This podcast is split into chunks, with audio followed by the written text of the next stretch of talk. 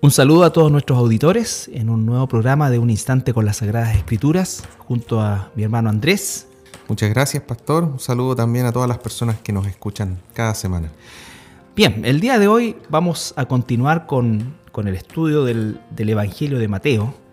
Y la verdad que es muy probable que llevemos bastante tiempo en el estudio porque hemos tratado de darle una, una profundidad diríamos nosotros, eh, bastante grande con, el fin de que usted pueda tener un, conocimiento eh, también profundo acerca de lo que realmente significa eh, la historia de Jesús. Y Mateo, al igual que los otros evangelios, ¿no es cierto?, la cuenta, pero encontramos aquí en el caso de Mateo algunas particularidades históricas que, que son bastante interesantes. Y una de esas, ¿no es cierto?, es el hecho de que estamos en el capítulo 5 y estamos analizando uno de los discursos o de predicaciones eh, al aire libre más famosas, que se conoce como el Sermón del Monte, que Jesús pronunció eh, en la región de Galilea. Y por supuesto eh, hemos estado analizando lo que se llama dentro del Sermón del Monte las bienaventuranzas. Así es que es un, eh, como digo, es un discurso muy extenso, hecho al aire libre. Yo tuve el privilegio de estar eh, en, la, ladera donde posiblemente, no, por supuesto no el lugar exacto, pero la ladera está ya identificada.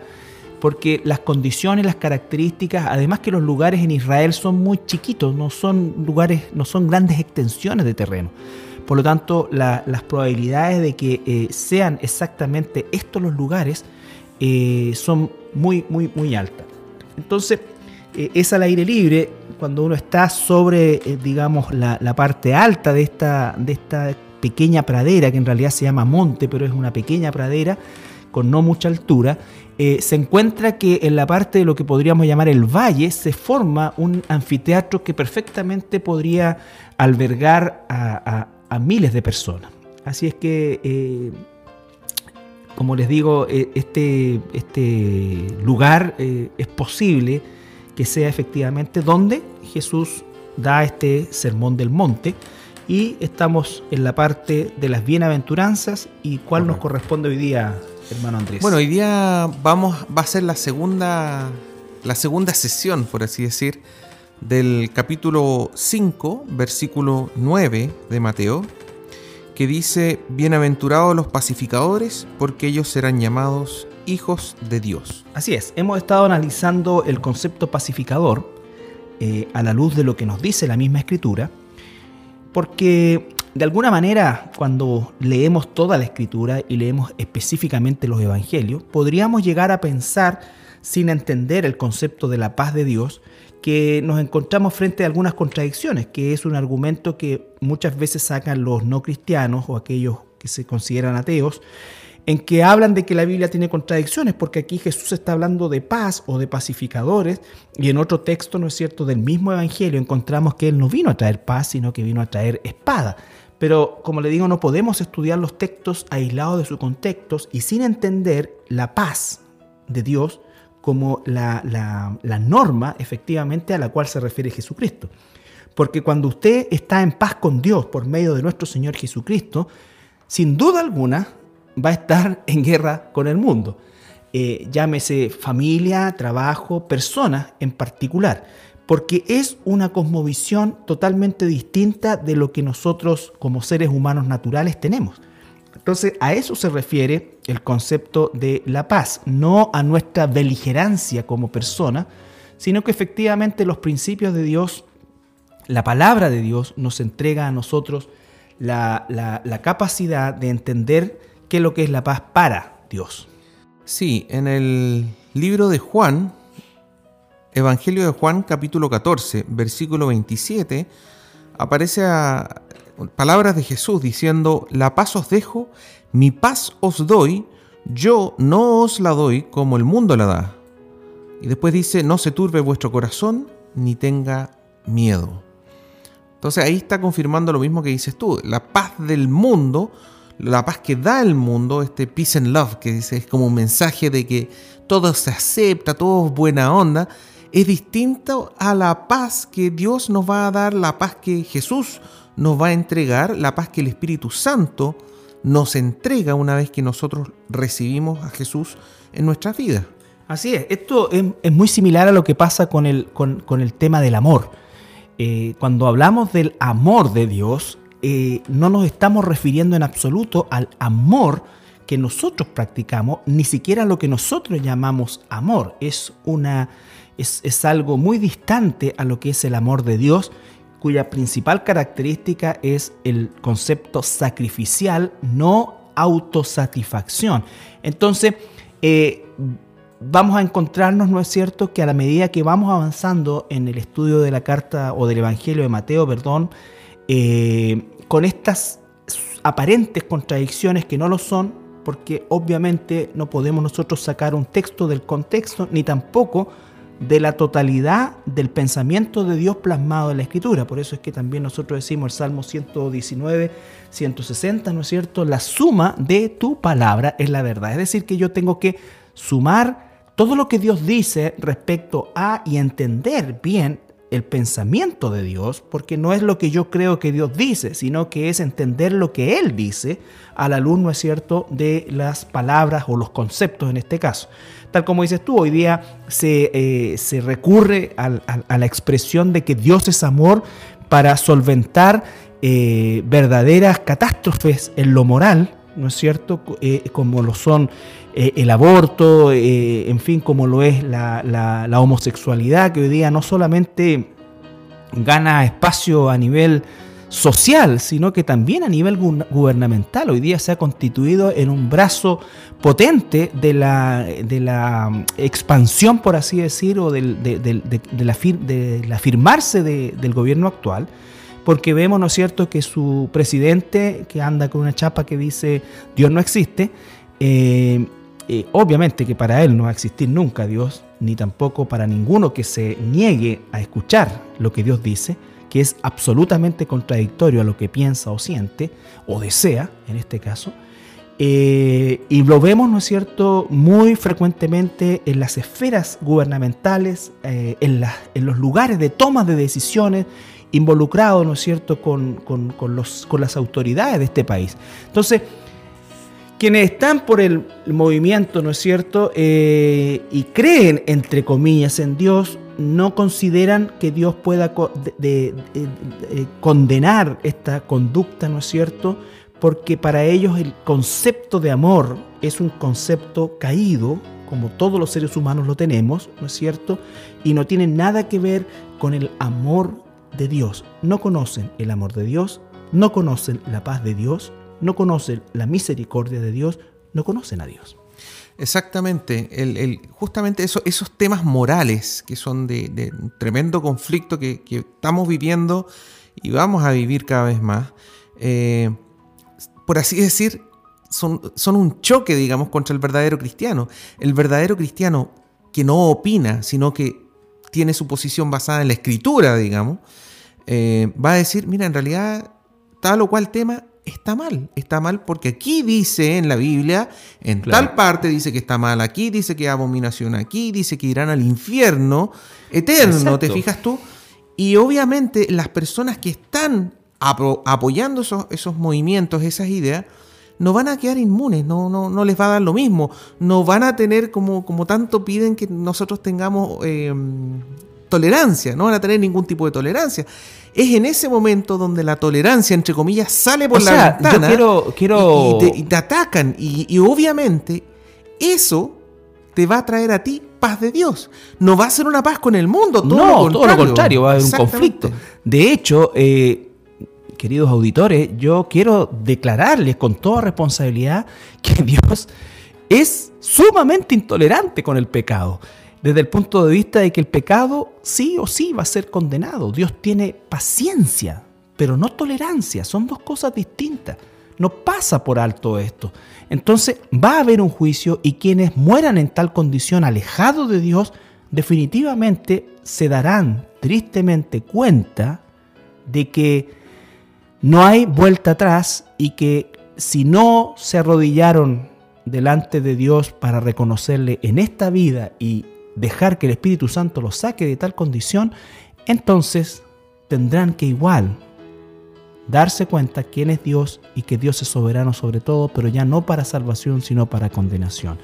Todo esto como parte de lo que es el proceso de los pacificadores, para que usted no tenga la confusión de que pacificador es todo aquel que deja que todo pase, que no tiene ninguna, eh, por así decir, límite. límite y que todo en, pos de, la paz del mundo, ¿no es cierto? Somos capaces de, unirnos con, la apostasía, de, en fin, no es estar en paz o tener la fiesta en paz, es tener paz con Dios y esa paz nos impulsa a favorecer y a vivir y a morir, incluso por la verdad de Dios. Eso trae paz a nuestro corazón.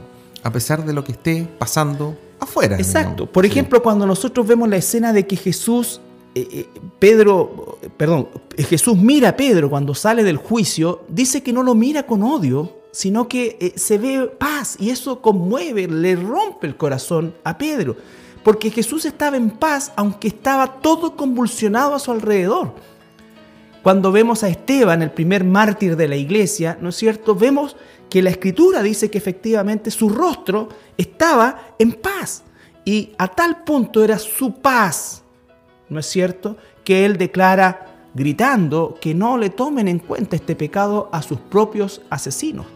Entonces, eh, la paz de Dios es algo completamente distinto, es de carácter sobrenatural y por supuesto que estar en paz con Dios inmediatamente nos va a tener en conflicto con el sistema de pensamiento con el mundo. Sí.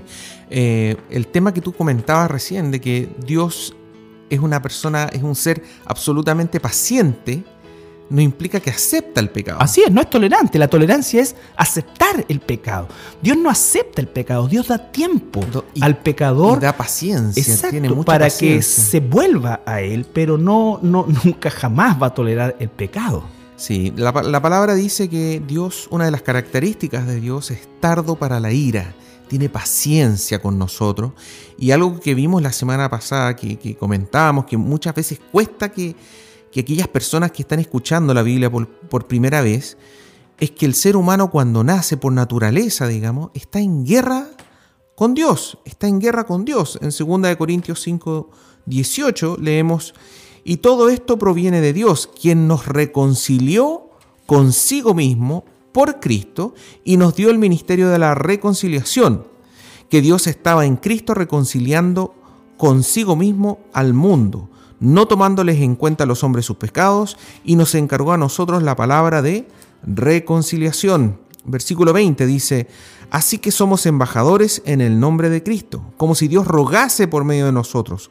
Os rogamos en el nombre de Cristo, reconciliaos con Dios. Nosotros estamos en guerra con Dios. Y el Señor, con toda su paciencia y con todo ese amor que es absolutamente sobrenatural, nos está llamando a que nos reconciliemos con Él. Así es. De hecho, traigo a colación otro versículo que está en Romanos, en el capítulo 5, versículo 1, dice, justificados pues por la fe, tenemos para con Dios por medio de nuestro Señor Jesucristo. ¿Por qué por medio de nuestro Señor Jesucristo? Porque Dios no pasó por alto el pecado, lo castigó en su Hijo. Jesús fue hecho maldición para que nosotros pudiéramos recibir la bendición del perdón, de la restauración, de la reconciliación. Dios no pasó por alto el pecado, Dios cargó en su Hijo el pecado del mundo. Por eso es que el que rechaza al Hijo rechaza la única forma de estar en paz con Dios por medio del sacrificio de Cristo. Por eso el único camino, la única verdad, la única vida, el único reconciliador entre Dios y los hombres es Jesucristo. Entonces, cada palabra que la Escritura nos enseña acerca de la justificación, la maravillosa doctrina de la justificación, recae en el hecho de que Dios no toleró el pecado. No toleró el pecado. Él abandonó en una cruz a su Hijo al momento de que cargó todo el pecado de la humanidad. Y sus palabras de abandono, sus gritos de dolor por este abandono, eh, efectivamente Jesús sabía que esto iba a ocurrir y probablemente y con toda seguridad los cristianos creemos que cuando estuvo en el Getsemaní sus lágrimas, eh, perdón, su sudor eh, con sangre, ¿no es cierto?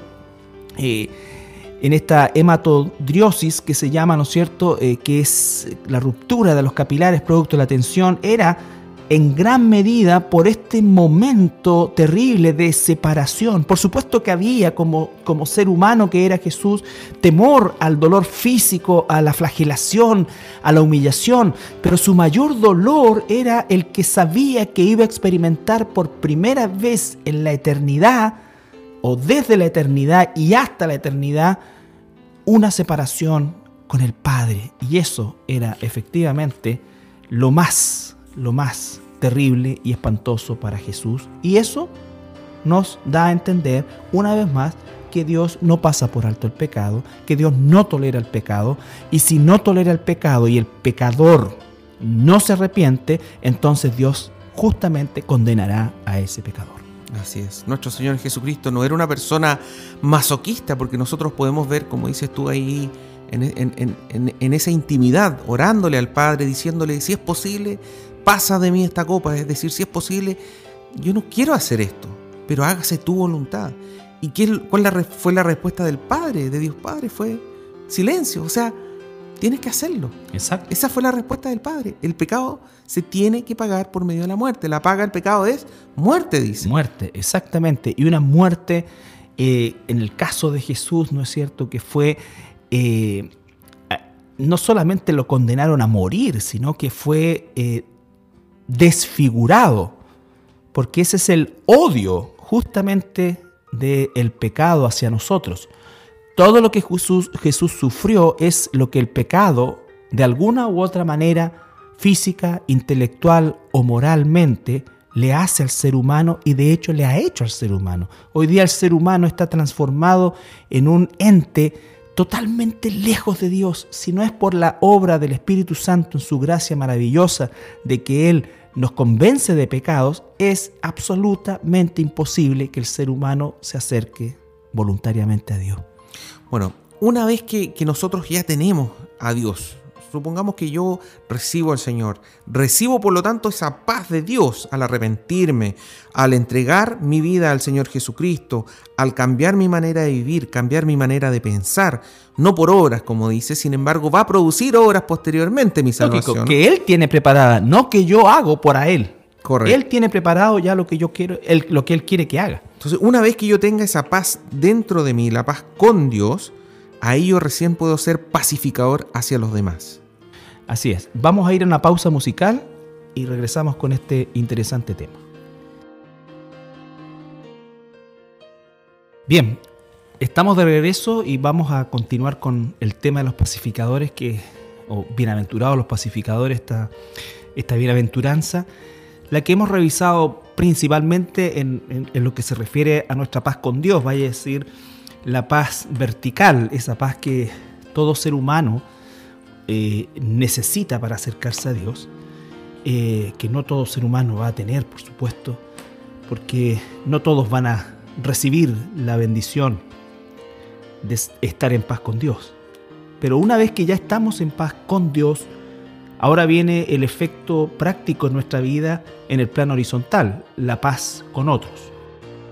Sí, en el mismo libro de Mateo capítulo 5 versículos 38 al 41 dice, Oísteis que fue dicho ojo por ojo y diente por diente, pero yo os digo que no resistáis al que es malo, antes a cualquiera que te hiera en la mejilla derecha, vuélvele también la otra, y al que quiera ponerte a pleito y quitarte la túnica, déjale también la capa, y cualquiera que te obligue a llevar carga por una milla, ve con él dos. Eh, bastante complicado estos versículos porque en el fondo lo que nos están llamando a hacer es justamente a no tomar represalias, por así decir, con aquellas personas que están hiriendo nuestro orgullo. Hay un llamado que, queda bastante claro, digamos, que, tiene que ver con el tema de nuestro orgullo personal. Y vemos como ejemplo a Jesucristo, que, que fue llevado a la cruz y durante todo el proceso, digamos, él se quedó callado.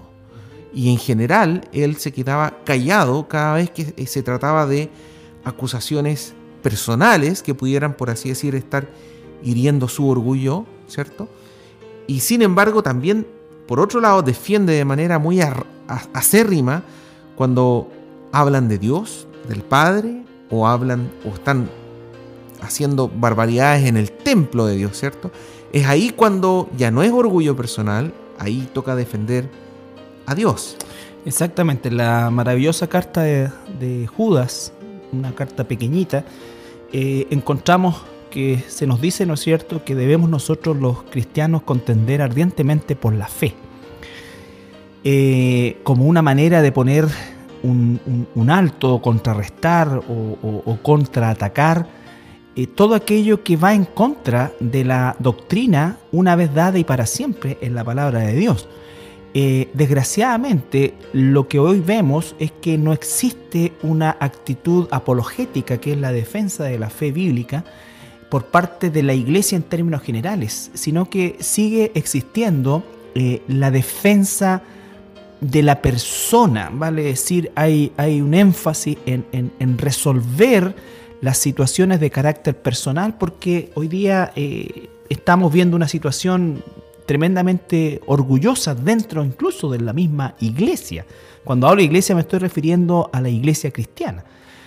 Eh, por lo tanto, la concepción de pacificadores eh, es llevada a un plano totalmente humanista, si pudiéramos decir, por un lado, que significa el hecho de, permitir o tolerar muchas cosas que no debiéramos tolerar, ¿no es cierto?, bajo un eh, equivocado concepto de paz, en el cual nosotros debiésemos tener una actitud mucho más eh, fuerte y firme, ¿no es cierto?, respecto a lo que está sucediendo. Eh, vemos, ¿no es cierto?, cómo en la concepción pecaminosa, se le va una fuerza increíble. Eh, perdón que toque el tema de, la homosexualidad y lo que está hoy día, ¿no es cierto?, en boga. El aborto también. El aborto, ¿no es cierto? Pero es lo que estamos viviendo como país, o sea, estamos viendo un pronunciamiento agresivo de todo aquello que, que Dios aborrece. Y no escucho al pueblo de Dios levantando la voz con Biblia en mano, ¿no es cierto?, eh, eh, para poder eh, rebatir es tender ardientemente por la fe. Solamente recuerdo un hermano, eh, un pastor de apellido Soto, quien eh, de alguna manera podríamos nosotros tener algún tipo de reparo en, la forma, pero nunca en el fondo. Él fue un hombre valiente, claro, que fue capaz de con Biblia en mano confrontar una realidad que el pueblo de Dios sabemos, por lo menos el pueblo de Dios verdadero, Sabemos que es abominación a los ojos de Dios, pero se mantiene ese silencio, esa pseudo concepción de paz que es eh, ya no es paz, sino que es complicidad. Cuando nosotros no levantamos la voz y contendemos ardientemente por la fe, nosotros no solamente no estamos llevando la paz de Dios, sino que estamos siendo cómplices del pecado con nuestro silencio. Y por otro lado, muchas veces vemos personas que, como dices tú, pertenecen a, la iglesia cristiana, que sí hacen un llamado, que sí salen y llaman la atención, digamos, cuando temas personales son tocados, es decir, cuando su orgullo, así es, cierto, se ve afectado. Y lo que nos dice la escritura es no, en esas cosas es donde se calladito. Santiago 5:6 nos dice, "Habéis condenado y dado muerte al justo, y él no os hace resistencia, el justo no hace resistencia." Me acuerdo haber leído hace un tiempo atrás el libro de los mártires del Fox, y uno puede leer ahí cómo es la resistencia de aquellos primeros cristianos, de los mártires, de los primeros siglos, digamos, y uno ve justamente lo mismo en, ese libro. Uno ve que todos están entregados al Señor Jesucristo y ellos contienden ardientemente, pero por la fe, no por ellos mismos, no por el ego, digamos. Exacto, y podemos ver que eh, no hay violencia física, pero sí hay firmeza doctrinal. Firmeza doctrinal. Eh, el mismo Señor Jesucristo les advierte que por causa de esa firmeza doctrinal, los historiadores eh, una y otra vez lo hacen saber, los historiadores seculares, ¿no es cierto?, que los cristianos realmente son gente buena, confiable, gente que eh, en definitiva en la cual se puede descansar para un trabajo, una labor, pero que tienen esa firmeza, ¿no es cierto?, frente a la situación de carácter doctrinal. No usan la espada para defender la doctrina. Es más, caen bajo la espada por defender la doctrina. Pero no así, ¿no es cierto?, los orgullos personales como vemos hoy día muchas veces que, tal como dices tú, desgraciadamente aparecen comunicados, eh, eh, en fin, eh, confrontaciones vergonzosas muchas veces en público, que lo único que hacen es dar alimento a toda aquella prensa amarillista, ya sea escrita o, televisiva, que se hace un festín de esto. Se hace un festín de esto y entonces el nombre de Jesús es pisoteado por causa de nosotros mismos o de aquellos que de alguna manera o no son cristianos o están muy lejos de los principios que Así es. Bueno, aparte de, este tema de que debemos poner la otra mejilla, digamos, eh, en el libro de Mateo, capítulo 18, versículo 15, nos dice, por tanto, si tu hermano peca contra ti, ve y repréndele, estando tú y él solos. Si te oyere, has ganado a tu hermano. Aquí estamos viendo otra otra orden que nos está dando el Señor Jesucristo, ¿cierto? Que tiene que ver ya no con el poner la otra mejilla en el sentido de matar este orgullo que tenemos, sino también con el tema de la reconciliación, es decir, si un hermano me, me, falta el respeto y yo pongo la otra mejilla, también yo debo en algún momento hablar con ese hermano, llamarle la atención, pero no para que me pida perdón, no, no, no, no para que mi orgullo se restaure sino para restaurar la relación. Y eso es lo que es un verdadero pacificador. Exacto. Eh, hay cosas que son importantes que, eh, nosotros vayamos eh, entregando como conceptos claros, a, modo, diríamos, de una, de una relación de contraste, en la cual un pacificador o ser pacificador no significa ser indiferente. lo que tú dices, ¿no es cierto?, no es haber recibido una ofensa y ser indiferente a ella, es no tomar revancha a partir de esa ofensa o buscar algún tipo de restitución a partir de esa ofensa, sino que a partir de esa ofensa darnos la oportunidad de tratar con un hermano o una hermana, ¿no es cierto?, una situación de carácter destructiva y en el Espíritu Santo transformarlo en algo de carácter constructivo y de esa manera, ¿no es cierto?, conservar la unidad, que es uno de los llamados más grandes que tenemos el pueblo de Dios, pero no una unidad basada en la permisividad, la tolerancia, sino que una unidad basada en la firmeza del Evangelio.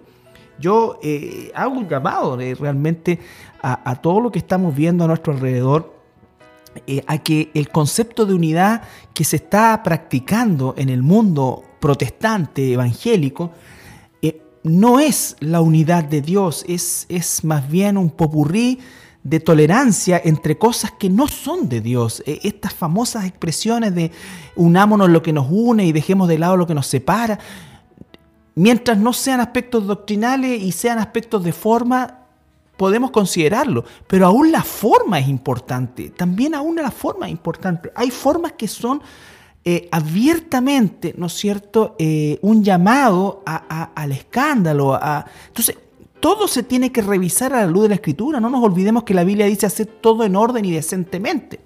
¿No es cierto?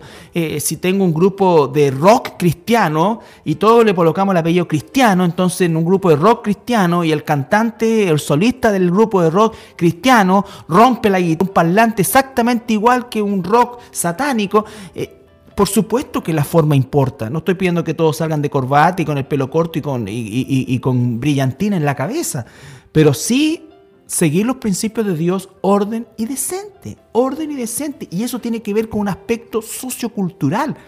La decencia y el orden lo determina un aspecto de carácter sociocultural. Por eso es que hay formas de vestir, por eso es que se nos pide de alguna manera que nosotros no solamente seamos, sino que también parezcamos desde el punto de vista de lo que significa realmente una vida transformada.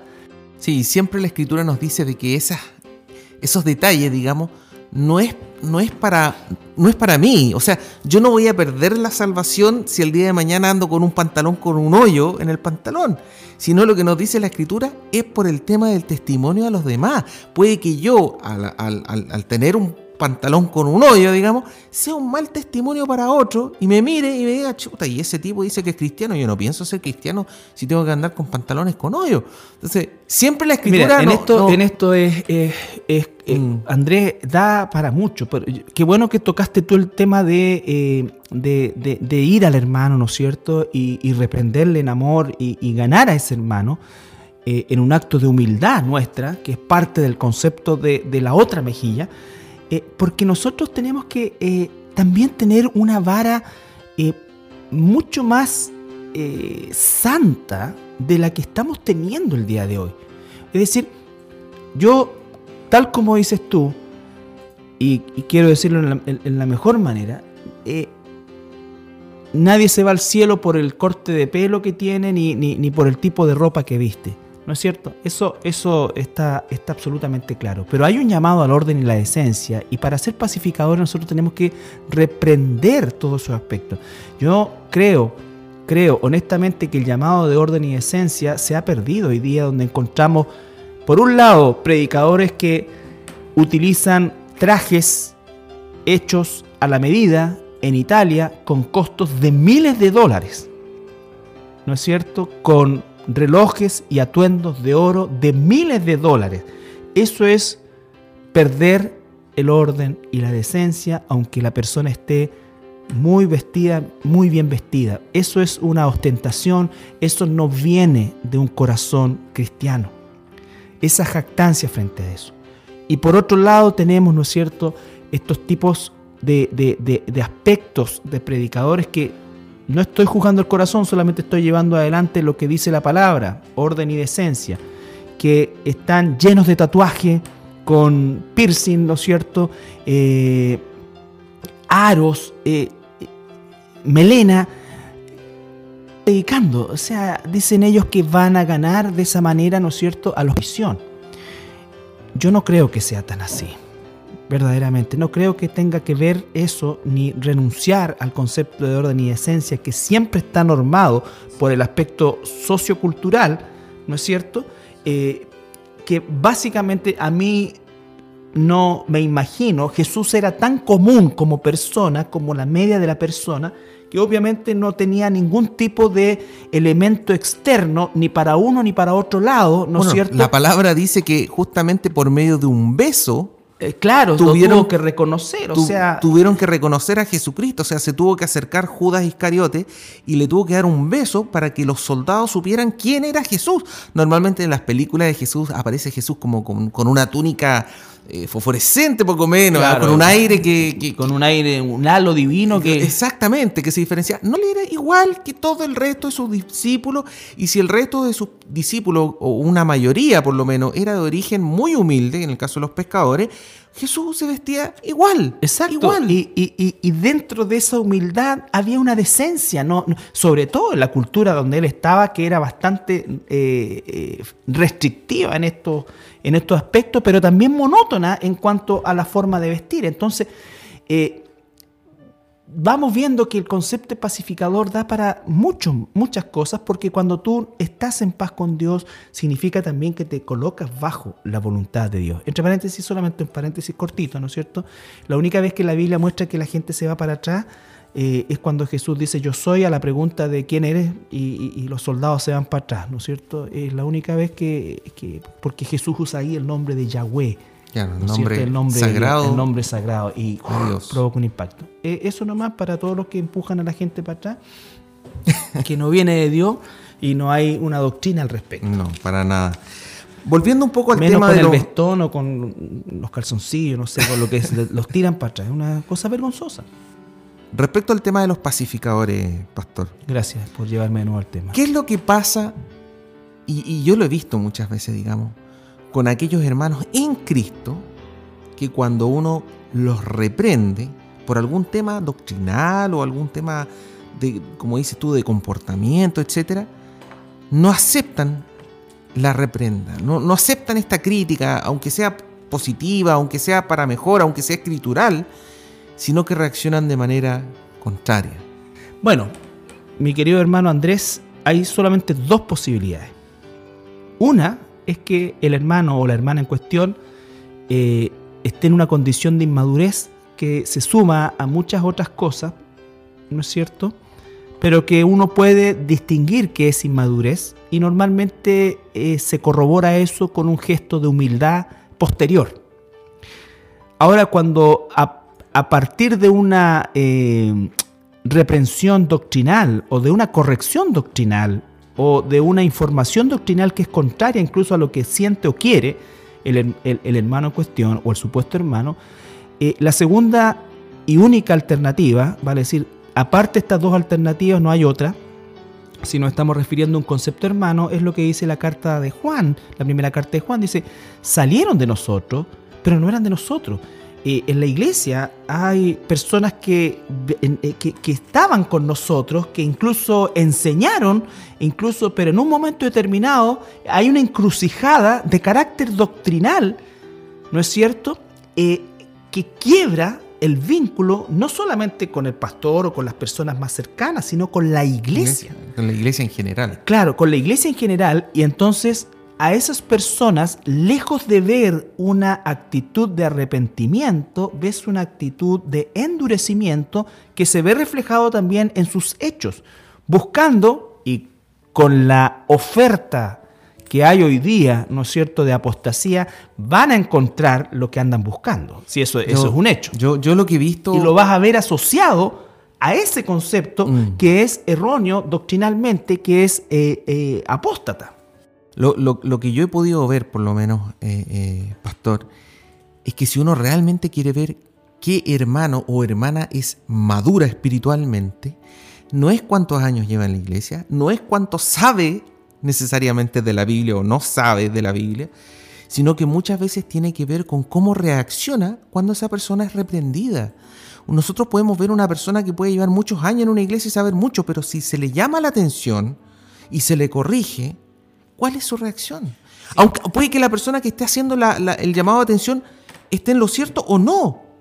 Independiente de eso, Veamos la reacción, cómo está el orgullo que está absolutamente asociado al tema de la humildad. Si ese hermano o hermana reacciona diciendo, mira, gracias por lo que me estás diciendo, voy a pensar, porque puede que, como le digo una vez más, puede que ni siquiera esté correcto lo que me están llamando la atención, pero voy a pensarlo, pero voy a darle vuelta, digamos. La actitud de humildad. Por eso te decía que es tan importante esa actitud que no necesariamente puede ser instantánea, puede que lleve algún tiempo, ¿me entiendes? Pero aún ese tiempo es un trabajo no en endurecer a la persona, sino que en romper esas, esas raíces de inmadurez orgullosa que pueden haber, ¿no es cierto? Sobre todo a nivel nuestro de, de liderazgo, un pastor que no está abierto a ser corregido, a escuchar la corrección, por supuesto que está dando el peor ejemplo a todos nosotros y creo que a ninguno de nosotros, mejor dicho, eh, nos gusta en lo humano que nos corrijan. Pero ahí está justamente el punto que es la sanidad de la iglesia. Mi condición, la que en definitiva eh, importa, no es mi reputación, no es el, el reconocer un error delante de los demás, no. Creo que eso engrandece el Evangelio de Cristo y mantiene la salud de la iglesia. ¿Cuántas iglesias se han dividido por los orgullos del liderazgo? Eh, creo que eh, tenemos dos tristes ejemplos eh, eh, en, cuanto al, mundo cristiano, entre comillas, entre comillas, por favor, que cuando vemos, por ejemplo, a, Marcos Witt o a Jesús Adrián Romero, dos íconos, porque eso es lo que son de la música, entre comillas, cristiana, o del, o del, voy a llamarlo como lo que es. Está el género tropical, está el género eh, balada, eh, etcétera, y está el género cristiano. Es un género, pero eso no es alabanza, es un género, ¿no es cierto? Del género cristiano fueron reprendidos por situaciones públicas abiertamente, abiertamente apóstatas, abiertamente ecuménicas, y frente a una reprensión en amor por un consiervo, podríamos llamar, por un pastor, por, la gente, la respuesta es lapidaria de orgullo. No hay ni siquiera... Y, te echan encima, tengo 25 años de ministerio. Yo tengo esto, yo he hecho esto, yo he hecho...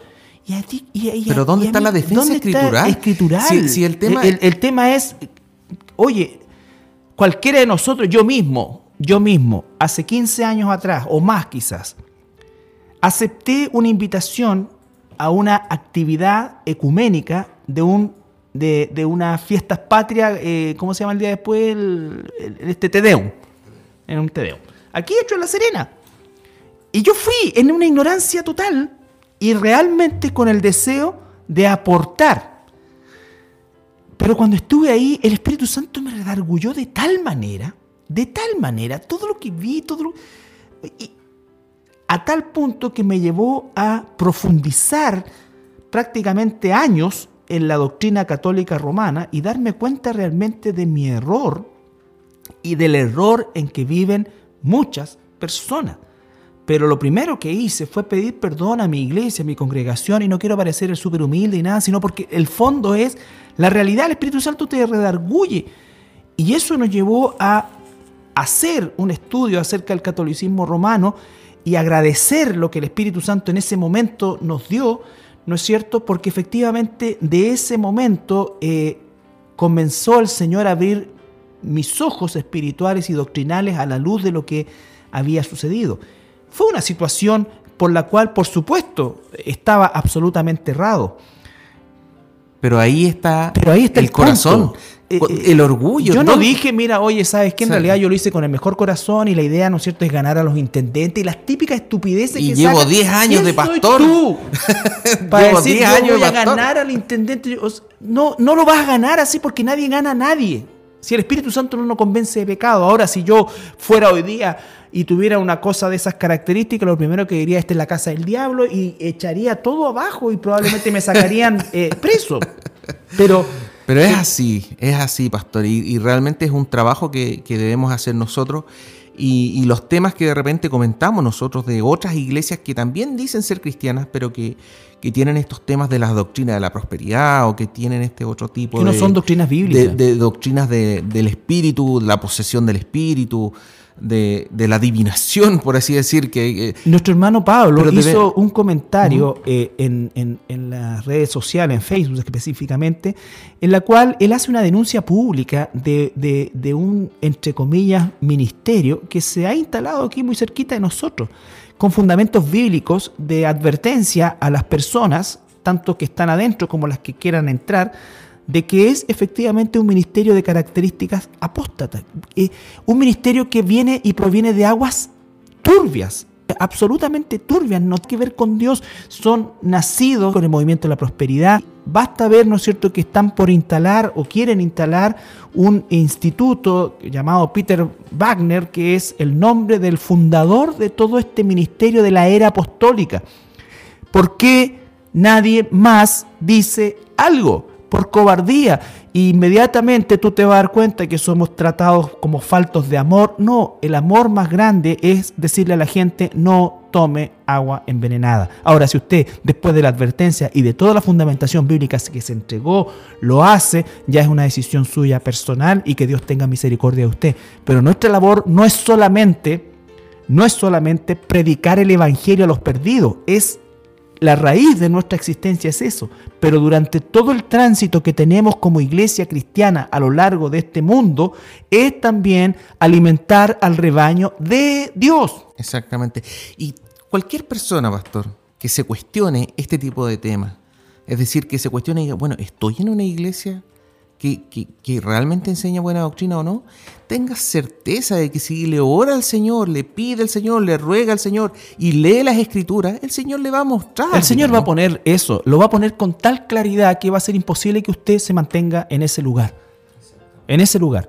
Como ha pasado a muchos que, que- que- que en su inmadurez inicial, ¿no es cierto?, tenían quizás algunos reparos con el catolicismo, por, por tradición, pero llegó un momento en que el Señor puso tan fuerte eso en su corazón y encontró esa disposición de mansedumbre que lo tratamos en alguna oportunidad también, ¿no es cierto?, en estas bienaventuranzas, que es esa capacidad de ser moldeado, no de estar duro al, trabajo del Espíritu Santo. Así es que vamos a ir a siguiente alabanza y volvemos para cerrar ya el programa de hoy. Bueno, queríamos retomar el tema después de esta pausa musical, ¿cierto? Eh, con cómo debe ser nuestra forma de vivir, cómo debemos ser nosotros. En Efesios 5.1 encontramos el versículo que dice, Sed pues imitadores de Dios como hijos amados. Debemos ser imitadores, debemos ser copia fiel de Dios, debemos ser pacificadores. Si Dios es pacificador, nosotros también tenemos que serlo. Eh, no, no, es una opción, debemos serlo. Y la promesa que dice ahí, ¿cierto? Es que seremos llamados hijos de Dios. Así es. Recuerden que el, la, pacificación parte en una cruz, no parte en una mesa de acuerdos. Por lo tanto, eh, ahí tenemos nosotros la medida del costo de la reconciliación para que nosotros pudiésemos ser reconciliados con Dios. Por lo tanto, se puede producir la dicotomía en nuestra cabeza de que la pacificación muchas veces va a llevar al conflicto, pero no por causa de nuestro orgullo, sino por causa de la verdad de Dios. Queremos despedirnos, darle las gracias por su sintonía y dejarlos invitados para el próximo programa donde seguiremos tratando este sermón del monte, donde estamos aprendiendo acerca del carácter de nuestro Señor Jesucristo. Hermano Andrés. Así es, recordarles también a todos los que nos escuchan que los estudios los pueden encontrar en nuestra página web en Iglesia Cristiana La Serena. Esto está en la ciudad de La Serena, en el barrio San Joaquín, en la calle Francisco Aristía 2806. Si quieren hacer algún tipo de llamado telefónico, está el código de área 512 y el número es el 528879. Así es. Bueno, un saludo y que el Señor le bendiga. Bendiciones.